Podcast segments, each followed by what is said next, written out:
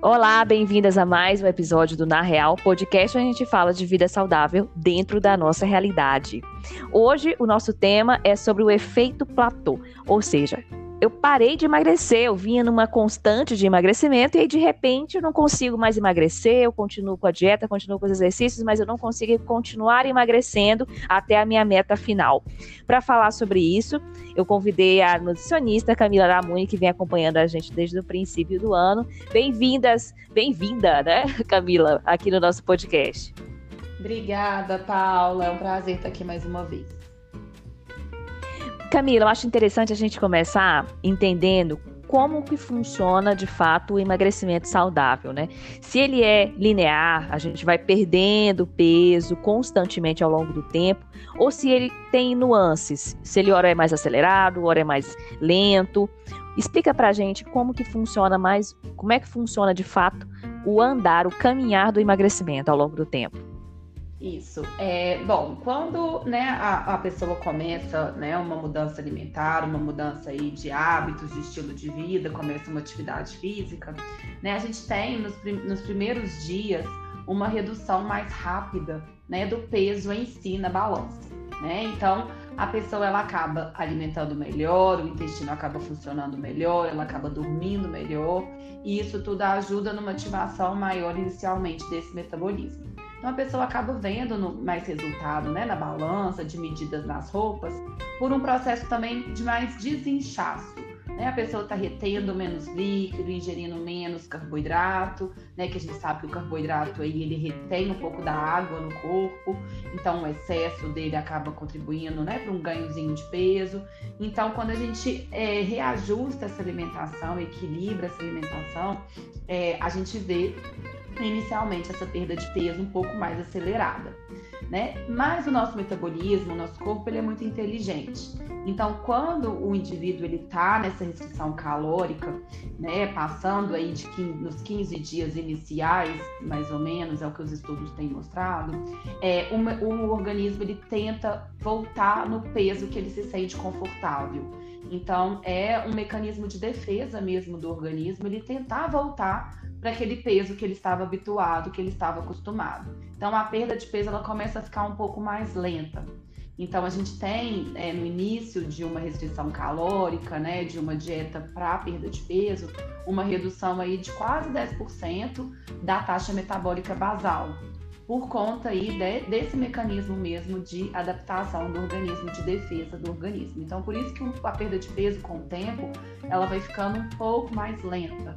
Né? Ela não, você não perde tanto peso na balança tão rápido quanto no início né, de, um, de um programa alimentar, de uma atividade física, de uma mudança aí de rotina.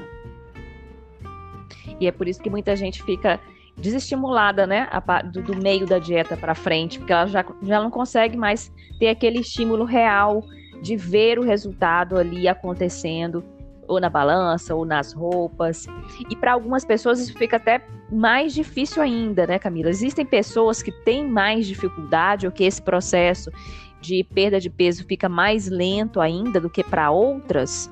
A quantidade de peso que ela perde, por exemplo, tem alguma coisa a ver com isso? Então, por exemplo, uma pessoa que perde peso muito rápido, 20 quilos muito rapidamente, de repente o, o organismo dela fica mais lento. Isso, isso tipo, esse tipo de situação é comum? Sim, então é, a, a perda de peso, né? Você pode perder esse peso de vários, várias formas, né? Igual a gente também já conversou aqui, né? Pode ser a perda de gordura, pode ser a perda de massa magra, pode ser essa perda de água corporal. Então, quando essa perda de peso é muito acelerada e a pessoa acaba perdendo muita massa muscular, né? Quando não é feito com um bom acompanhamento, né? Com um nutricionista, com um educador físico, a gente acaba vendo uma perda maior de massa muscular. Então a gente, o metabolismo naturalmente ele vai ficar mais lento, né? A pessoa vai ter mais dificuldade, né? Depois, futuramente, de manter esse peso ou então de perder mais peso. Então a gente também tem que avaliar qual a qualidade dessa perda de peso. Né? Então, muitas vezes a pessoa tá perdendo peso, fez uma restrição calórica, tá perdendo peso e entra num efeito platô que o peso ali não sai do lugar. Então, às vezes é um momento de avaliar, será que é interessante a gente colocar um treino né, mais de resistência para a gente ganhar um pouco mais de massa muscular, para acelerar um pouco mais esse metabolismo para queima de gordura. Né? Então, tudo isso a gente vai avaliando é, essa qualidade dessa perda de peso, né? Quando entra nesse efeito, efeito platô, para a gente tirar desse efeito aí o mais rapidamente. E tem algum hábito alimentar, Camila, que predispõe a pessoa a parar de emagrecer, a, retardar ou pelo menos ficar, deixar esse emagrecimento dela muito mais lento do que o seria o natural? Sim, a pessoa. Bom, é, quando a gente não está associando essa, essa alimentação né, com uma atividade física, a tendência dessa perda de peso é ser mais lenta. Né? O nosso metabolismo para mobilização de gordura só com alimentação é um déficit calórico muito pequeno. Então é interessante a gente sempre associar com gasto, gasto extra de energia, né? Que seria um gasto extra da atividade física. Então, por isso é sempre bom a gente associar né, um treino, uma atividade física, é, junto com essa alimentação, para a gente ter um resultado um pouco mais acelerado. E eu acho que isso motiva, né? Quando a gente acaba vendo resultado mais rápido, fica mais motivante manter né, essa, essa, essa mudança de alimentação, de hábitos. E tem um detalhe interessante que você falou de, de acelerar um pouco mais o metabolismo. Uma vez eu eu tive um cliente, ele não era um cliente voltado para emagrecimento ou performance, ele era um cliente de dor na coluna. E ele me relatou que ele perdeu 8 quilos em três meses comigo, mas não pela minha terapêutica, pela, pela, pelos exercícios que eu repassava. Ele perdeu porque ele mudou dois hábitos. Ele fazia o, o, Pilates comigo, ele fazia na hora de almoço. Então, nesse dia, ele, ele tinha uma alimentação super leve, baseada em salada e, e, e peixes. E ele começou a voltar para casa todos os dias caminhando. E isso dava meia hora de caminhada. Então ele começou a fazer essa meia hora de caminhada e essa mudança simples na alimentação e teve esse resultado. Então muitas vezes as pessoas pensam que para incrementar o metabolismo elas precisam sair por aí fazendo crossfit, é, levantando pneu de caminhão. E nem sempre. Às vezes uma mudança simples na sua rotina se você fizer com um profissional orientado, que, que possa falar para você o que, que você que, que pode ser uma progressão, né? Uma caminhada de meia hora pode virar uma de 40 minutos. E aí, você, e fazendo as progressões aos poucos, como voltar para casa andando, já o seu metabolismo. Já faz o seu metabolismo trabalhar num outro time. Num time agora, eu preciso fazer o meu, o meu corpo, o seu corpo acelerar mais. E você falou muito bem do, do treino de força, né? Quanto mais músculos você incrementar, mais o metabolismo também vai, vai reagir positivamente, vai ficar mais acelerado, até para responder à demanda de se você, por exemplo, implementar uma caminhada. Então, muita gente até se machuca fazendo uma simples caminhada porque não tem massa magra suficiente para proteger as articulações. Então é preciso ter esse, essa distribuição. É, é as pessoas ficam muito presas, né, Paula, na, na atividade aeróbica para perda de peso. E mais importante que o aeróbico é esse reforço muscular. Né? Nossa, taxa, nossa taxa metabólica, né? nosso metabolismo depende da nossa massa muscular. Então, é a massa ativa do nosso corpo. Então, é mais interessante a gente focar num treino bem feito de resistência né, para perda de peso mesmo, do que só o aeróbico, né? Então, às vezes as pessoas acabam lesionando muito, machucando, é, não tendo uma perda de peso, às vezes tão efetiva, porque está fazendo só aeróbico, né? Não está tendo um reforço muscular que é importante nesse processo de perda de peso. Exatamente, Camila. E tem os hábitos alimentares também, né? Então, quais são os hábitos alimentares que faz com que prejudique as pessoas a, a continuar perdendo peso, né? É. Você falou aí da, da, dieta muito, muito rica em açúcar. Então, as pessoas, os, o brasileiro, inclusive saiu agora a, o resultado da, da pesquisa do, do, do IBGE sobre alimentação, né? Os brasileiros ainda estão consumindo muito refrigerante. É. É, assim, tem vários fatores, assim, que, que contribuem para esse efeito platô. Né? Então, assim, se a pessoa já está num, num, processo aí, né, de mudança de hábitos alimentares, substituindo né, a farinha branca por uma farinha mais integral, de mais baixa carga glicêmica, né, tirando aí os, os, os embutidos, tirando aí todos os alimentos processados, né? É, a gente tem alguns fatores que nesse meio do caminho pode contribuir para esse efeito platô. Né? Então, primeiro, né, foi o, que a gente estava falando, né, dessa atividade física, às vezes a pessoa está só focando no treino aeróbico e, e, é importante fazer um reforço muscular para a gente acelerar mais esse metabolismo. É, muitas vezes o sono, né, o sono não está regulado, então a pessoa tem problemas aí de distúrbios de sono, né, não dorme bem à noite, isso vai alterar todo o nosso, nosso padrão hormonal de fome, de saciedade, da própria produção da, da, testosterona, que a gente já conversou aqui, né, no ganho de massa. Então, o sono ele é muito importante. E o intestino também é muito importante. Então, se esse intestino não está funcionando da maneira correta, se é um intestino inflamado, se a pessoa sente muito gases, muita, muita, muita distensão abdominal, intestino muito preso, tudo isso quer dizer que a pessoa está inflamada. Tudo isso vai prejudicar muito é, esse, acelerar mais esse metabolismo também. Né? E, e tem, Paulo, saiu no, em 2018 um estudo muito interessante relacionado a esse efeito platô, que chama o Estudo Matador. É, ele saiu na, na, no Jornal Internacional de Obesidade e ele fala justamente desse processo aí, desse platô. Ele foi bem interessante para nós nutricionistas também é, nos guiar mais aí, né, num quadro aí, né, dos nossos pacientes, do nosso atendimento. Então, eles pegaram aí 51 obesos, homens, e dividiram em dois grupos. Um grupo, eles fizeram uma dieta com restrição calórica contínua. E o outro grupo, eles fizeram uma restrição calórica alternada. Então, o que, que eles faziam? 15 dias a pessoa seguia um plano, um plano alimentar mais restritivo e 15 dias a pessoa seguia um plano normal, um plano mais flexível.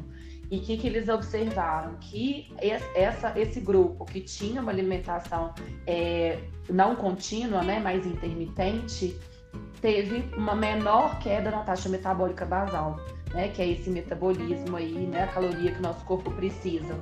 Então é interessante a gente mudar os estímulos. Então, às vezes a pessoa está com a mesma dieta por meses, tá com a mesma é, é, né, é, é, mesmo jejum intermitente, por exemplo, que a gente já falou por aqui, né, ou está fazendo o mesmo padrão alimentar por muitos meses. Então o corpo ele já acostumou com esse estímulo. É igual a atividade física. Se a gente não tem estímulos diferentes, estímulos novos, né, a gente não sai do lugar. Né? O metabolismo ele se adapta muito rápido com aquilo e ali ele permanece. Então é importante ter essa alternar esses estímulos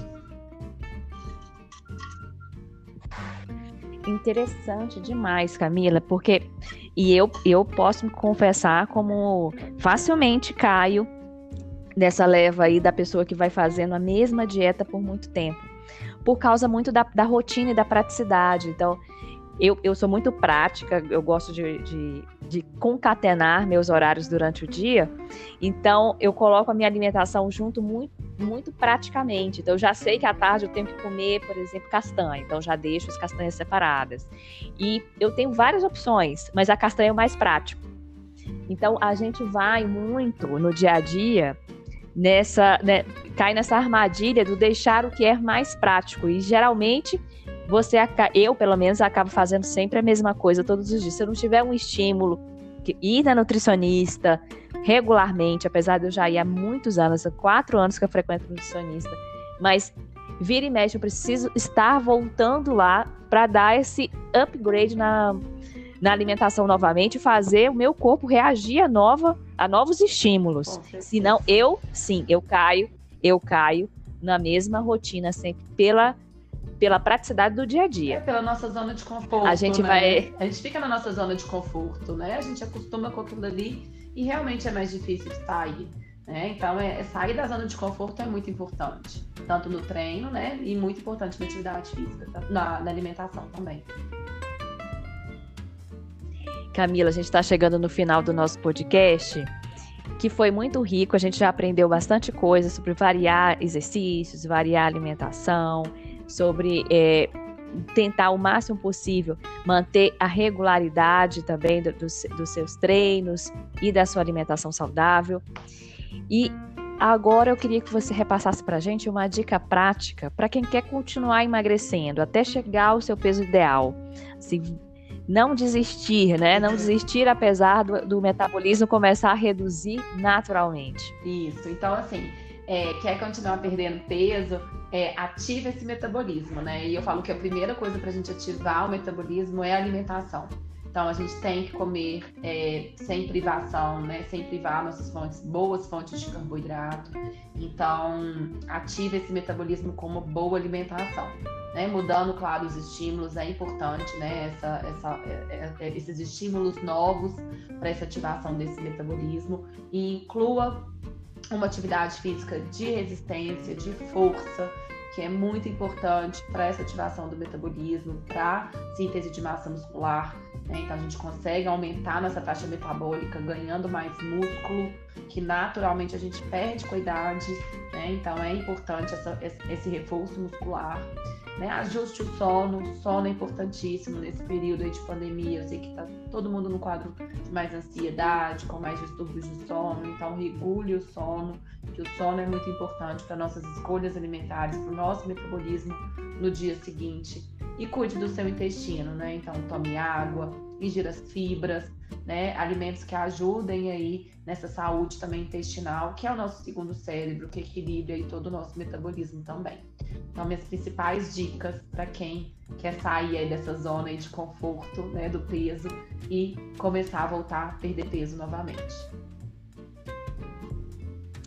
E a minha dica para você é não desista. Como a Camila falou, a gente tem sim uma perda de peso mais acelerada no começo e depois ela fica mais lenta, mas isso não significa que você não, não está emagrecendo. Significa só que você vai emagrecer e chegar lá, no seu objetivo final, um pouco mais lentamente do que no começo do seu processo.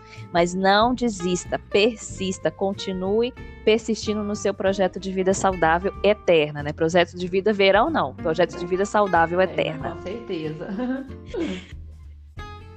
Obrigada, Camila, por você estar aqui hoje com a gente, com essas novas dicas de hoje. E a gente volta a se encontrar na semana que vem com o nosso último assunto sobre emagrecimento do ano, tá? Não perca. Muito, Muito obrigada, Muito Camila. Obrigada, Paulo. Eu que agradeço. Até a próxima. Para você que escutou a gente até agora, até a próxima.